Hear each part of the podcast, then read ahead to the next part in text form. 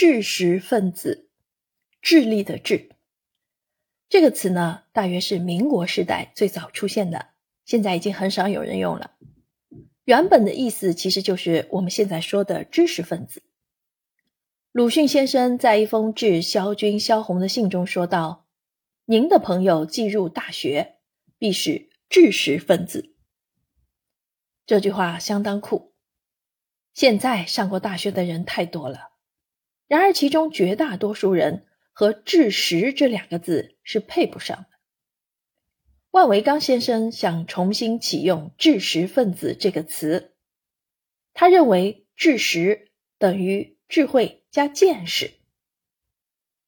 新时代的知识分子比知识分子高级，他们在学问食物链上的地位。大约相当于鲁迅那个时代凤毛麟角的那些上过大学的人。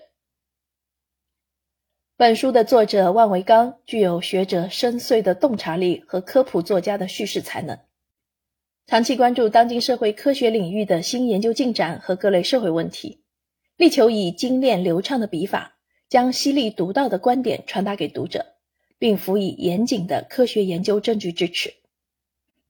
本书并非学术著作，也不是教材，也不是一本完备的行动指南。作者能保证的是，书中所有的内容都是有趣的。这本书的任务是给读者带来启发。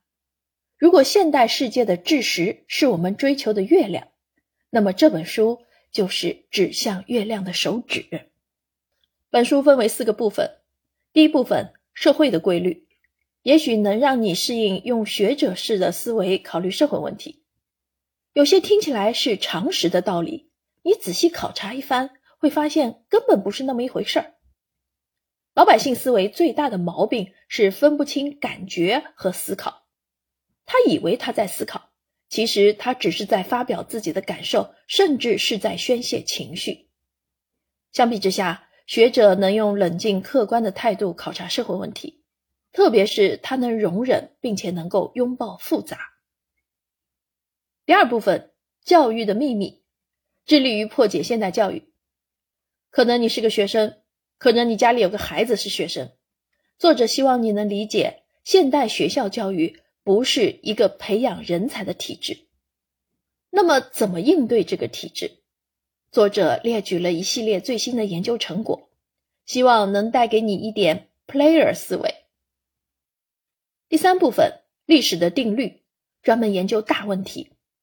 我们不妨假装自己是治国安邦的大人物，使用全局的鸟俯视大地一样的视角，想想历史如何演变，社会发展有什么大事。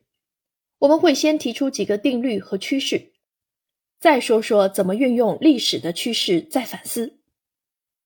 第四部分，未来的谜题。